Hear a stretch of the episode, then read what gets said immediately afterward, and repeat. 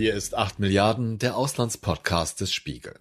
Ich bin Olaf Häuser und dieser Mann hier ist US-Admiral AD Philip Davidson, der bis Ende April dieses Jahres die US-Streitkräfte im Indo-Pazifik-Raum führte. Well, I think it's in the interest of, of the international community to prevent war from happening. You know, that requires an improved. Davidson empfiehlt in diesem Statement von vergangener Woche gegenüber China eine abschreckende Haltung, Deterrent Posture, einzunehmen, um einen drohenden Krieg zu verhindern.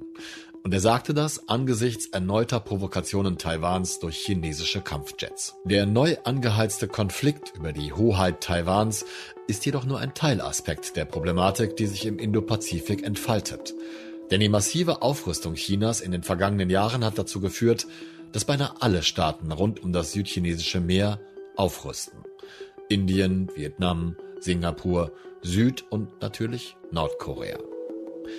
Es ist sehr ungewöhnlich, dass der Spiegel in einem Text davon spricht, wo ein möglicher dritter Weltkrieg ausbrechen könnte. Aber im jüngsten Report über die Lage im Indopazifik haben das meine Kolleginnen und Kollegen getan. Mit zwei von ihnen, Katharina Gratha-Peters in Seoul und Bernhard Zandt in Hongkong, habe ich gesprochen, um herauszufinden, wie groß die Gefahr eines militärischen Konfliktes, eines Krieges im Indopazifik oder gar eines dritten Weltkrieges wirklich ist. Liebe Katharina, lieber Bernhard, ihr habt in eurem letzten großen Artikel geschrieben, würde es zu einem dritten Weltkrieg kommen, dann dürfte er im fernen Osten beginnen. Ich weiß, dass ihr mit solchen Formulierungen auf gar keinen Fall um euch schmeißen würdet, sondern jedes Wort sorgsam abwägt.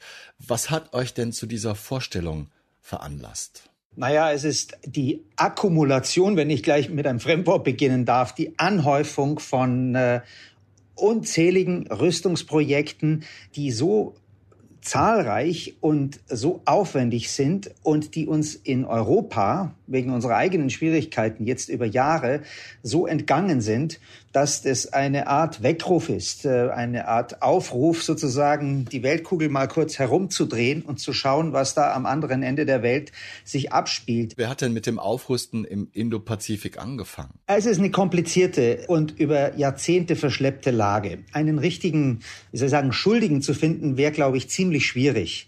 Ohne zu weit in die Geschichte zurückzugehen, kann man Folgendes sagen. Das entscheidende Ereignis in dieser Region, wie in Europa übrigens auch, ist natürlich das Ende des Zweiten Weltkrieges, die Niederlage Japans und die äh, Etablierung der USA als der führenden militärischen Macht in diesem Raum. Das ist de facto ist Amerika ein Hegemon gewesen. In den letzten 20, 30 Jahren aber, und das haben wir vor allen Dingen im Westen etwas übersehen, hat sich eine andere Macht zunächst einfach äh, ökonomisch so stark herausgebildet, dass die Welt einfach nicht mehr die ist, die sie vorher war. Und ich glaube, was uns alle am Indopazifik im Moment ein bisschen schreckt, ist, dass wir realisieren, wie die Amerikaner so schön sagen, we are not in Kansas anymore. Also äh, die, die Welt hat sich so grundsätzlich verändert mit diesem Riesen, der da entstanden ist, nämlich China dass der Status quo, wie er lang da war, an den wir uns gewöhnt haben, so nicht mehr besteht. Aber die wirtschaftliche Dominanz Chinas allein hat noch nicht den Rüstungswettlauf ausgelöst. Innerhalb dieser 30 Jahre ist es sicher fair zu sagen, dass China schon sein, seine militärischen Muskeln stärker und stärker und stärker hat spielen lassen was dann wiederum eine Gegenreaktion auf der amerikanischen Seite ausgelöst hat. Aber wie Katharina von der koreanischen Halbinsel natürlich berichten kann, sind die Amerikaner mitnichten untätig, sondern haben sozusagen auch immer dagegen gehalten. Und so äh, ist in unserem Eindruck äh, eben die Situation entstanden, dass wir uns in eine Art von Spirale hineinbegeben. Absolut. Und wenn man jetzt zum Beispiel reinzoomt, ein bisschen in die koreanische Halbinsel, also hier in Südkorea sieht man das Ganze wie unter einem Brennglas. Südkorea ist ja einerseits äh, seit Jahrzehnten in einem Konflikt mit Nordkorea. Die Aufrüstung, die hier betrieben wird, das sind zwei koreanische Staaten, die auch gegenseitig aufrüsten. This rising interest in weaponry comes at a crucial time for the Asia Pacific region. North Korea just last week put on a show of its latest weapon systems, vowing to build what it called an invincible military. Neighbor and ADEX host South Korea is to focus on new technology to counter its rival to the north. And its continuing development of nuclear weapons. Und gleichzeitig ist es so, dass dadurch, dass die USA und China immer stärker in einem Rivalitätsverhältnis zueinander stehen, ist auch Südkorea daran beteiligt. Einerseits sind die USA der wichtigste Verbündete Südkoreas und andererseits ist China als äh, wirtschaftliche Macht, als Handelspartner unheimlich wichtig für Südkorea. Und so ist es sehr schwierig für dieses Land, für dieses echt kleine Land, sich in diesem Spannungsverhältnis zu bewegen und auch die Balance zu halten. Jetzt gerade in der letzten Zeit gab es ja große Entwicklungen in Nordkorea mit neuen Abschussmöglichkeiten aus Zügen und äh, neuen Raketentypen oder angeblich neuen Raketentypen. Und gleichzeitig stehen wir vor einer neuen Situation durch das Militärbündnis AUKUS, was auch Südkorea zumindest mittelbar betrifft. Wie sind denn diese Entwicklungen, Katharina, in Südkorea wahrgenommen worden? Also einerseits ist es so, dass hier schon auch viele Fachleute überrascht waren über die neuartigen Waffen, die Nordkorea präsentiert hat. Man kann sagen, vielleicht einschränken angeblich neuartigen Waffen, aber das ist ja schon ein Arsenal an Hyperschallraketen, an U-Boot gestützten Raketen. Man hat es nicht erwartet, weil Südkorea seit Jahren unter wirklich harten Sanktionen leidet und sich auch unter der Corona-Krise so abgeschottet hat sodass ja viele Nordkorea als noch bedrohlicher und gefährlicher als vorher wahrnehmen. Andererseits ist es so, dass Südkorea selber schon seit Jahren aufrüstet. Seit Jahren das Verteidigungsbudget hier steigt und letzte Woche gab es in Nordkorea eine Rüstungsmesse. Diese Woche ist in Südkorea eine Rüstungsmesse. Ich denke, dass das Gefühl, was hier in Südkorea vorherrscht, gerade mit dem AUKUS-Deal auch, ja, wir müssen einfach schauen, dass wir selber uns noch unabhängiger machen, auch von den USA, dass wir weiter unser, unser Militär aufbauen, um, um uns auch behaupten zu können in dieser Region. Ihr habt jetzt beide schon die Aufrüstungsbestrebungen angesprochen. Ich weiß nicht, ob es sinnvoll ist, mal einen Überblick zu, über die, die Machtverhältnisse im Indopazifik zu geben. Denn ich habe gelesen, dass im Grunde fast jeder Staat und nicht nur China und Südkorea momentan oder schon etwas länger aufrüstet. Ja, das stimmt. Genau so ist es. Indien rüstet, wenn man im Uhrzeigersinn sozusagen äh, rumgehen würde. China rüstet, Nordkorea rüstet, ähm, äh, Südkorea rüstet, Japan rüstet sozusagen auf eine Weise mental und wahrscheinlich demnächst irgendwann auch einmal verfassungsrechtlich. Naja, und dann kann man runtergehen und kommt eben nach Australien. Und es geht inzwischen um, um Nuklearrüstung, nicht irgendwie um, um kleine Projekte, sondern wirklich große, massive ähm, Vorgänge. Das alles steht in einem großen Gegensatz zu unserer europäischen Erfahrung, in unserer Lebenszeit sozusagen, kann man ja fast sagen. Im Grunde ist seit dem, seit dem Fall der Berliner Mauer, wird bei uns eigentlich abgerüstet, äh, haben wir eigentlich exakt die, die gegenläufige Entwicklung. Ich wundere mich oft, wenn ich zum Beispiel von der jährlichen Münchner Sicherheitskonferenz höre, da ist nach wie vor der, der geografische Raum, in dem man denkt, äh, der, der alte Atlantik und der der Entwicklung, die wir hatten. Zum Teil sind sogar unsere Außenministerien noch in dieser Welt eingerichtet und aufgeteilt. Aber die Welt dreht völlig und der Schwerpunkt hat sich einfach sehr, sehr stark verlagert. Nicht nur ökonomisch, nicht nur demografisch, sondern eben auch militärisch.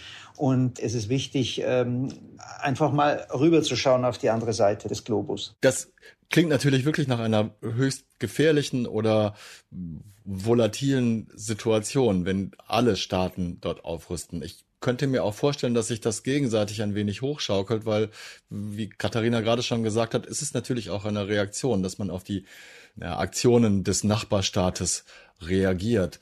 Ich habe mir selber so ein bisschen zusammengereimt, dass dass durch die Expansionspolitik Chinas, durch die Wirtschaftspolitik natürlich angefeuert wird. Stimmt das oder liege ich da falsch? Natürlich China und sein unglaublicher Aufstieg, der ja auch in einer unnatürlichen Geschwindigkeit die letzten äh, Jahre sich vollzogen hat. Das hat ja die Menschheit buchstäblich so noch nicht gesehen, dass sozusagen eine Macht innerhalb so kurzer Zeit eine solche Bugwelle erzeugt. Und natürlich versetzt das alle Nachbarn hier in Angst und Schrecken. Gleichzeitig mit dieser Bugwelle ist aber sozusagen ja auch die die ökonomische Abhängigkeit zu diesem gigantischen Markt äh, gestiegen. Übrigens nicht nur hier in der Region, ja auch für uns in Deutschland. Wir sind ja äh, alle genauso abhängig. Und das ist insofern eindeutig der, der bestimmende Faktor der Entwicklung hier. Das, äh, das zu bestreiten wäre, wär, glaube ich, albern. Da muss, müsste man schon in der chinesischen Propagandaabteilung sitzen, um das, um das anders zu betrachten.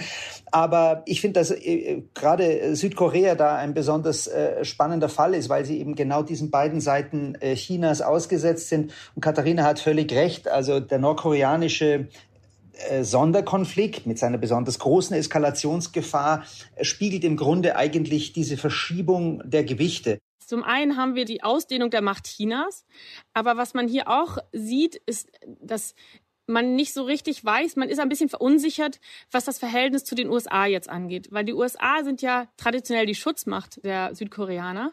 28.500 US-Soldaten sind alleine in Südkorea stationiert. Aber das Verhältnis hat in den letzten Jahren gelitten. Gerade unter Donald Trump gab es ziemlich viele Streitigkeiten, sodass man auch ein bisschen unsicher ist, werden die USA ihn jetzt wirklich verteidigen, wenn es zum Konflikt kommt. Und ich glaube, diese Verunsicherung ist einfach nochmal größer geworden durch den AUKUS-Deal. Das neue Verteidigungsbündnis AUKUS zwischen den USA, Großbritannien und Australien hat nicht nur Frankreich mit dem U-Boot-Deal brüskiert, sondern auch Südkorea. Denn die Zusage, die Technologie atomgetriebener U-Boote an Australien zu liefern, rief dort die Frage hervor, ob Südkorea angesichts der Waffenprotzereien des nördlichen Bruderstaates nicht viel eher ein Update der bisher dieselgetriebenen U-Boot-Flotte benötige. Der Technologietransfer könnte allerdings weitreichende Folgen für den ganzen Indopazifik haben. Denn laut Atomwaffensperrvertrag dürfen Atommächte wie die USA oder Großbritannien keine nukleare Waffentechnik an Nicht-Atommächte wie Australien weitergeben. Einzige Ausnahme die mit hoch angereichertem Uran betriebenen Reaktoren in U-Booten. Eine Hintertür, die auch Nicht-Atommächten entscheidende Erkenntnisse über den Bau von Atomwaffen und nutzbares Spaltmaterial dazu liefern könnte. Es erscheint eher unwahrscheinlich, dass gerade Australien dieses technologische Schlupfloch nutzen wird, um sich zur Atommacht aufzuschwingen.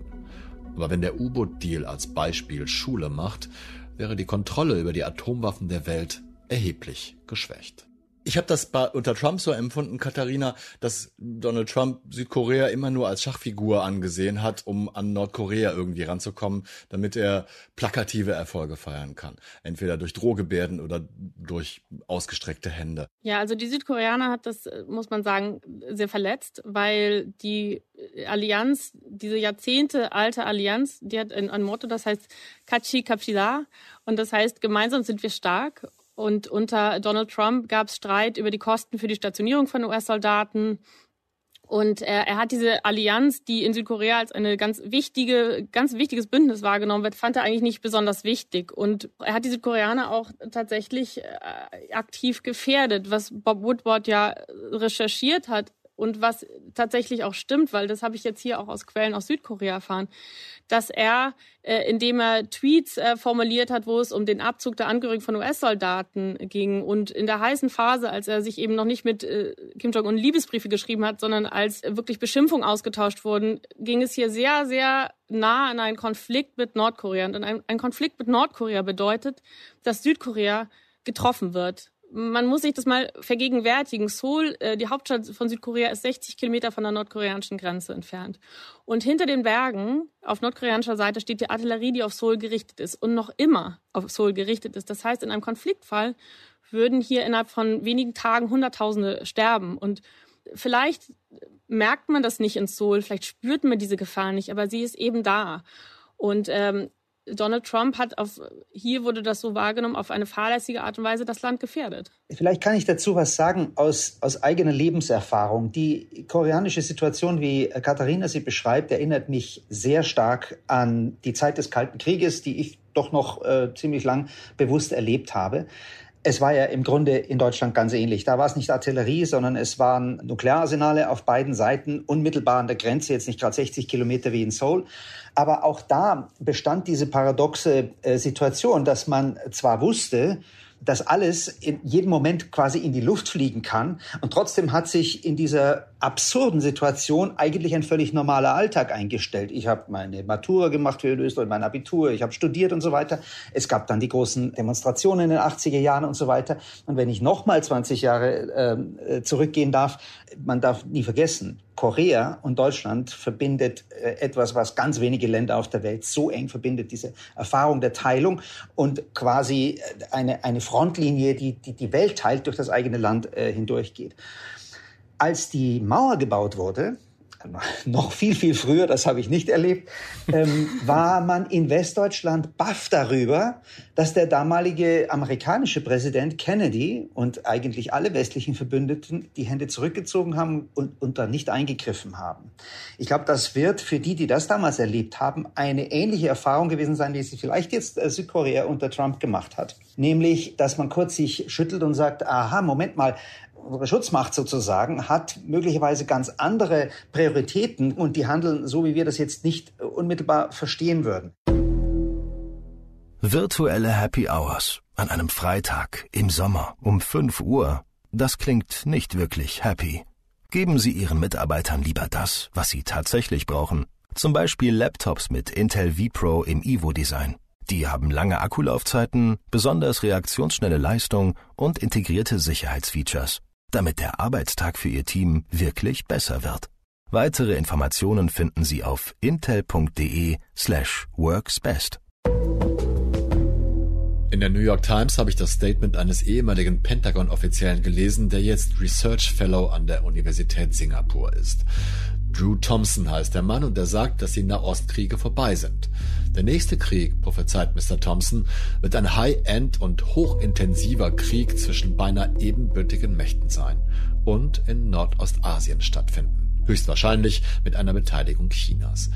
Wie hoch schätzt ihr denn die Kriegsgefahr im Indopazifik ein? Niemand hier, glaube ich, hat, also von äh, wirklich extremen, radikalen Rändern abgesehen, will einen Krieg. Niemand kann überhaupt einen Krieg wollen. Aber was man, glaube ich, generell haben möchte, ist eine Art Gleichgewicht der, der Kräfte, ein, ein, ein, ein strategisches Gleichgewicht. Und ich will gar nicht grundsätzlich ausschließen, dass diese Rüsterei hier, die uns Angst macht und die uns auch Angst machen muss, möglicherweise zu so einem Gleichgewicht der Kräfte führen kann. Aber gerade die koreanische Halbinsel und natürlich Taiwan haben eine andere Gefahr, nämlich die Eskalationsgefahr, nämlich dass ein Unfall passieren kann, dass eben nicht die strategischen äh, Wünsche der beiden Beteiligten die Politik steuern, sondern dass eben kurzfristig etwas passieren kann. Und ich selber habe diese Nachricht, die im, im äh, September bekannt wurde, dass also im Oktober und im äh, Januar, also in dieser chaotischen Übergangsphase der Macht in den USA, China tatsächlich dachte, der Donald Trump ist um seines eigenen Machterhalts willen imstande, einen Krieg hier anzuzetteln und uns anzugreifen. Das scheint die Chinesen wirklich geglaubt zu haben. Und die Amerikaner haben diese Sorge ernst genug genommen, dass der Generalstabschef in China angerufen hat. Also das zeigt uns, dass nicht nur die strategischen Pläne der beiden großen Mächte diese Politik hier steuern, sondern dass eben Eskalationen, Fehlwahrnehmungen eine unmittelbare Gefahr auslösen können. China has long viewed Taiwan as its own national territory. China's President Xi Jinping on Saturday all but declaring it policy. The complete reunification of our country must be and will be realized, he said. China has been pushing that point and tension to historic new highs. In the past week, sending nearly 150 warplanes into Taiwan's air defense zone. Dann greife ich mal auf, was du gerade gesagt hast, Bernhard. Das ist eigentlich immer die Gefahr ist, dass ein unüberlegtes Handeln, eine einzige Aktion, eine einzige übertriebene Aggression äh, dazu führen kann, dass Konflikte ausgelöst werden. Und wenn ich dann bedenke, dass China massiv in die Lufträume von Taiwan eindringt und das auch ganz offensichtlich als Provokation gemeint ist, mache ich mir schon wieder ein bisschen Sorgen, dass dort ein Konflikt entstehen könnte. Wie seht ihr das?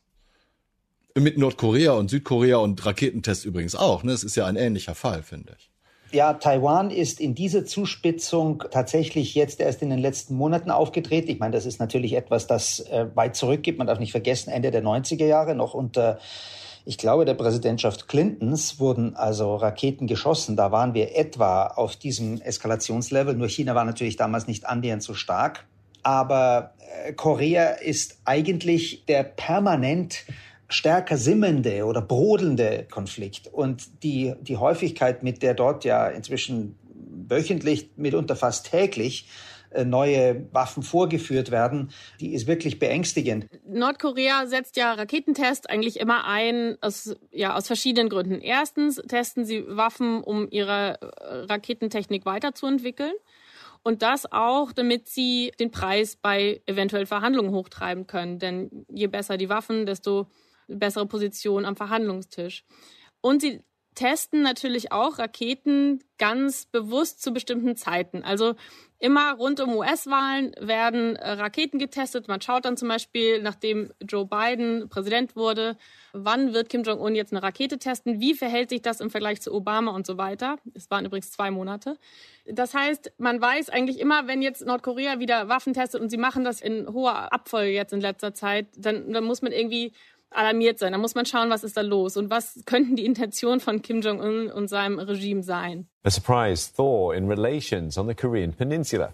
North and South Korea have decided to restore cross-border communications. All inter-Korean hotlines were severed a year ago by Pyongyang.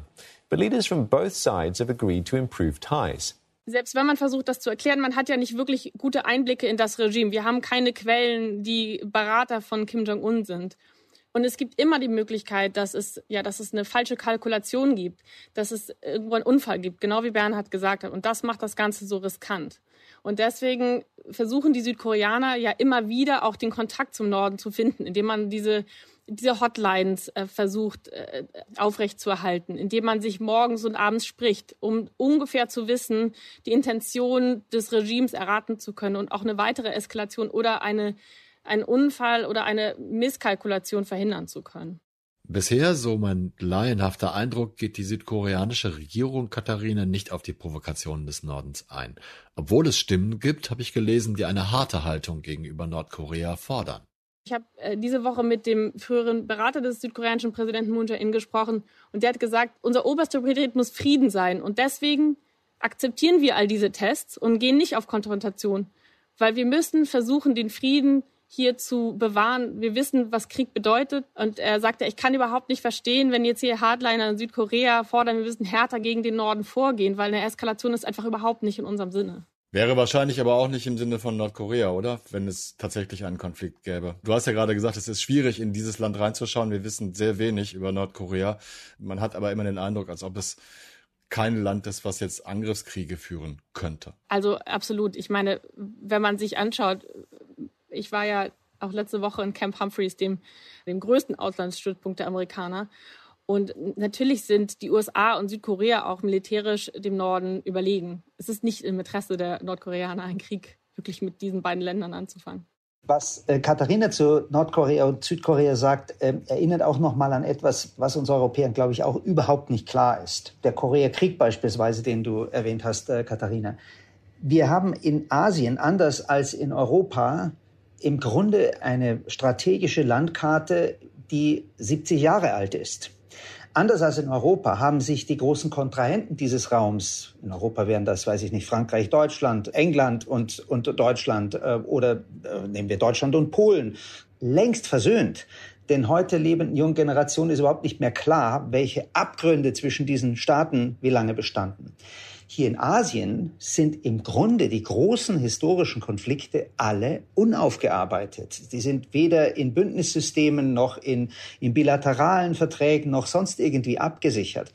Also Korea ist natürlich das ultimative Beispiel. Das ist ein letztlich eingefrorener Konflikt. Das gleiche gilt für den chinesisch-japanischen Konflikt. Der ist ja unaufgearbeitet, im, letztlich in beiden Gesellschaften. Das sieht man in den nationalistischen äh, Filmen und, und Podcasts und Weibo, dem, dem chinesischen Kurznachrichtendienst, wo also der Nationalismus, der Chauvinismus Urstein feiert. Man sieht es umgekehrt in Japan, wo es praktisch kein neuer Premierminister unterlassen kann, nochmal zu diesem Yasukuni-Schrein zu gehen gehen, wo die äh, Kriegsverbrecher des Zweiten Weltkrieges äh, geehrt werden.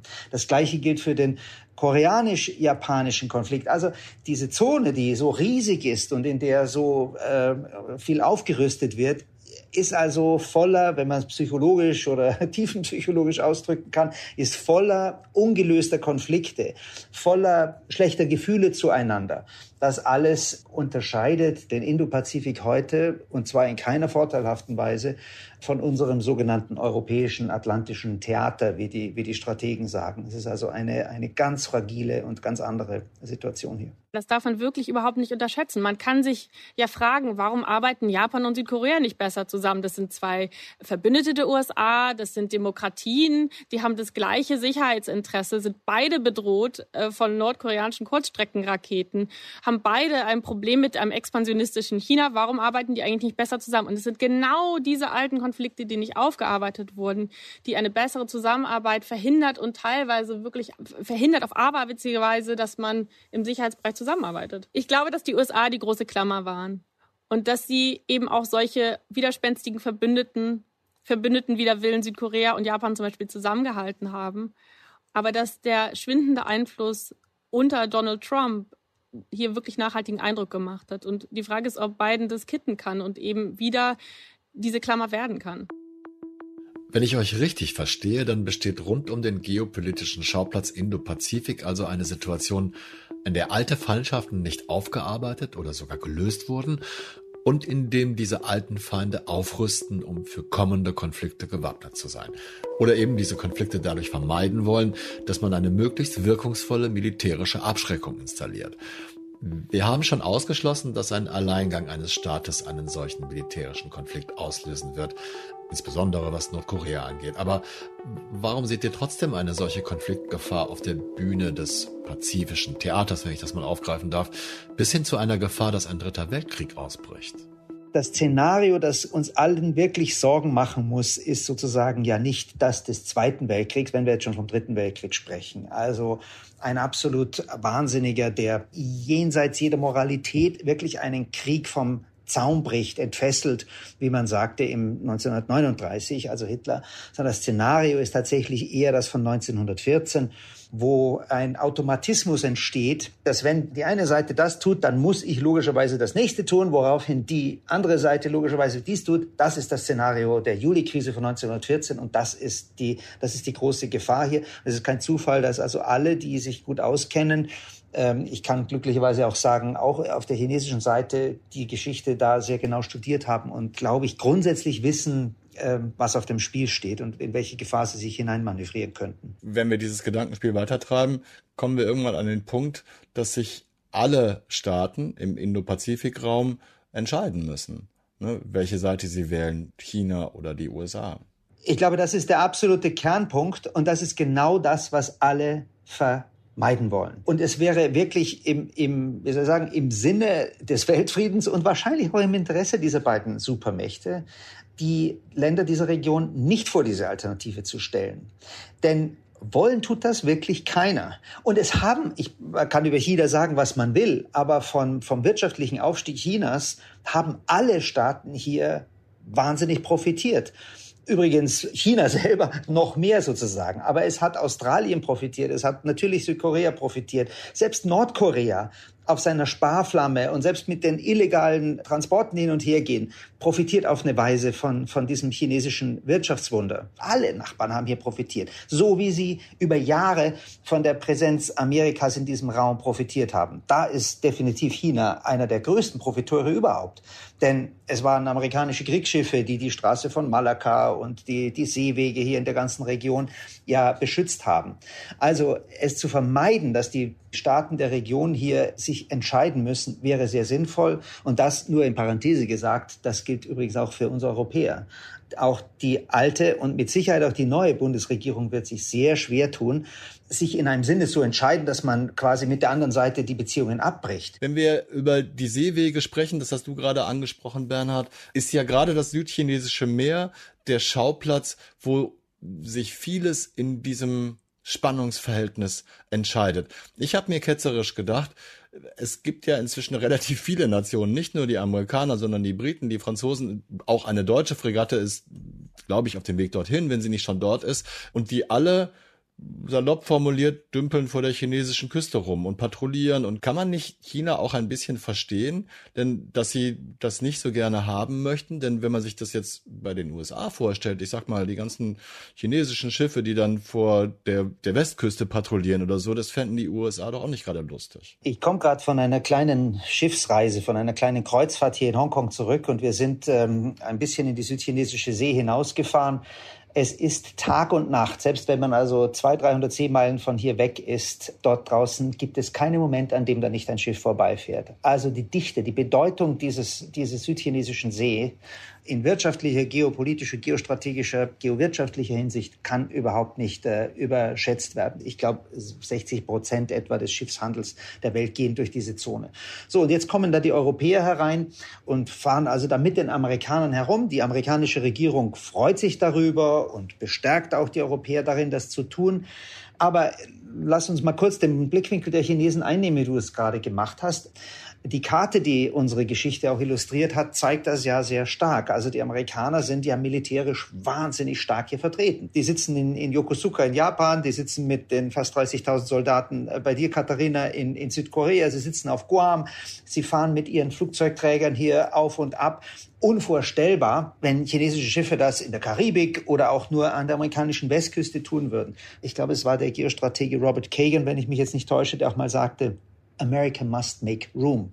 Also es muss sozusagen eine Spur zurückweichen, sicherlich dabei die Schutzbedürfnisse und die Schutzabkommen, die sie ja mit den wichtigsten äh, Nachbarstaaten Chinas hat, aufrechterhalten aber sozusagen sich eine Spur zurückzuziehen und den Chinesen nicht das Gefühl zu geben, dass sie da völlig eingemauert sind, äh, als dass sie sich wahrnehmen. Das ist jedenfalls die Obsession der Chinesen. Nur was natürlich jetzt der, die Folge wäre, wenn jetzt die USA sich tatsächlich stärker zurückziehen, dann passiert ja genau das, was wir jetzt auch in Südkorea und auch teilweise in Japan sehen, nämlich dass die Länder versuchen, ihre eigene äh, Verteidigung zu stärken was die Situation noch viel komplizierter macht, weil noch mehr Mächte da sind, die mehr aufrüsten.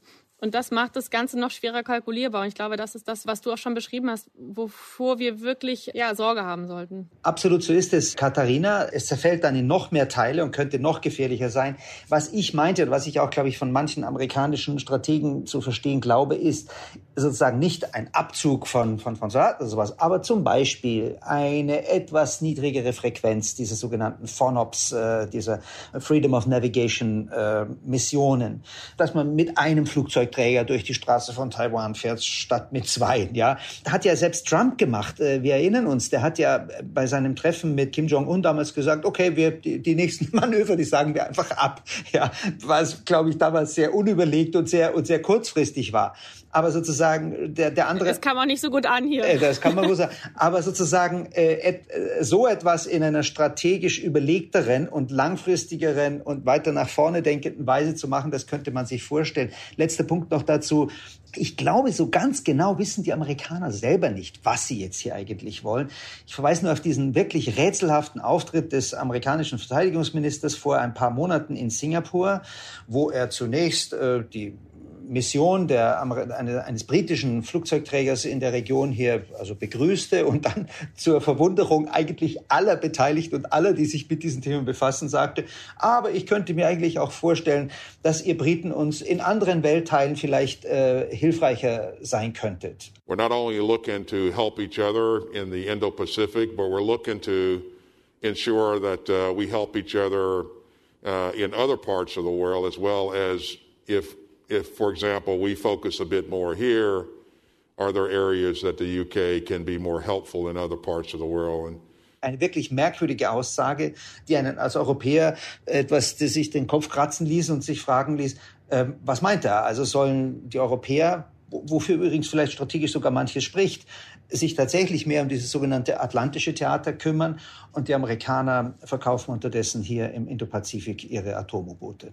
Ich versuche nochmal eine positive Anschauung, denn nach allem, was ihr gerade noch erzählt habt, gibt es ja tatsächlich die Hoffnung, dass alle Staaten, die dort beteiligt sind, um die Situation wissen, dass die USA und auch China wissen, dass es auf diese beiden Mächte ankommt, dass die wirtschaftliche Zone nicht gefährdet wird durch militärische Konflikte. Und das muss doch eigentlich auch im Sinne beider sein. Insofern könnte es doch sein, dass sich durch die Gespräche dieser beiden, beiden Großmächte und was mir Hoffnung gibt, ist die Aussage von Joe Biden, dass er angeblich mit Xi Jinping vereinbart hat, dass das Taiwan Agreement bestehen bleiben soll, dass das der Ausweg aus dem vielleicht schon kalten, aus der Gefahr eines heißen Krieges ist, wenn wir dadurch vielleicht aber nur einen Handelskrieg kriegen. Ja, aus Sicht der kleinen Staaten ist es natürlich hier so, dass man hofft, dass sich äh, die Situation hier nicht verschärft, sondern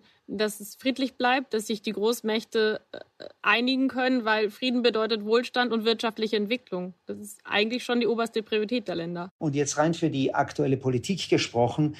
Es wissen gar nicht so viele, aber Joe Biden und Xi Jinping kennen sich erstaunlich gut erstaunlich gut, denn die waren Anfang des, des vergangenen Jahrzehnts ja beide Vizepräsidenten. Und ich war in China, als Biden als Vizepräsident, glaube ich, zum zweiten oder dritten Mal schon da war. Die haben sich sowohl in China zwei, glaube ich, zwei, drei Mal getroffen, als auch in den Vereinigten Staaten. Und als äh, Trump abgewählt und Biden gewählt wurde, wenn ich das äh, sozusagen pro domo erzählen kann, war ich persönlich sehr beruhigt, weil ich mir dachte, okay, da sind zwei, die sich kennen, äh, die ähm, haben, ich glaube, Biden hat auch geprahlt damit, dass er insgesamt, weiß ich nicht, 20 Stunden mit Xi Jinping verbracht habe. I've known Xi Jinping for a long time. Allegedly, by the time I left office as vice president, I had spent more time with Xi Jinping than any world leader had. Doesn't have a democratic with a small d bone in his body. but he's a smart, smart guy. Das Schlusswort gesprochen vom amtierenden Präsidenten der USA. Garniert mit der schönen Formulierung, dass Xi Jinping ein überaus kluger Mann sei, auch wenn er noch nicht einmal einen einzigen Knochen im Körper habe, der auch nur ein kleines D von Demokratie enthält. In den vergangenen Jahren hat China seine Rüstungsausgaben um 76 Prozent auf 252 Milliarden Dollar im Jahr erhöht. Klingt viel? Die USA geben jährlich 778 Milliarden Dollar für ihre Rüstung aus. Das war 8 Milliarden, der Auslandspodcast des Spiegel, der in dieser Folge erheblich vom Zeitbudget meiner Kollegin Katharina Glather-Peters in Seoul und meines Kollegen Bernhard Zandt in Hongkong profitiert hat, bei denen ich mich mit einem herzlichen Kachi Kapshida bedanke. Mein Dank gilt ebenso Philipp Fackler in Berlin, der diese Folge gemischt hat. Wenn Sie Anmerkungen, Anregungen, Kritik, also Feedback zu dieser Sendung haben, dann schreiben Sie einfach eine Mail an die Adresse 8.milliarden.spiegel.de. Und wenn Sie sich für unsere anderen Podcasts und unsere Audio-Stories, also die vorgelesenen Heftartikel des Spiegel interessieren, finden Sie immer alles auf spiegel.de in unserer Audiothek. Bleiben Sie tapfer und gesund, bis wir uns in einer Woche wiederhören. Ich verbleibe bis dahin Ihr Olaf Häuser.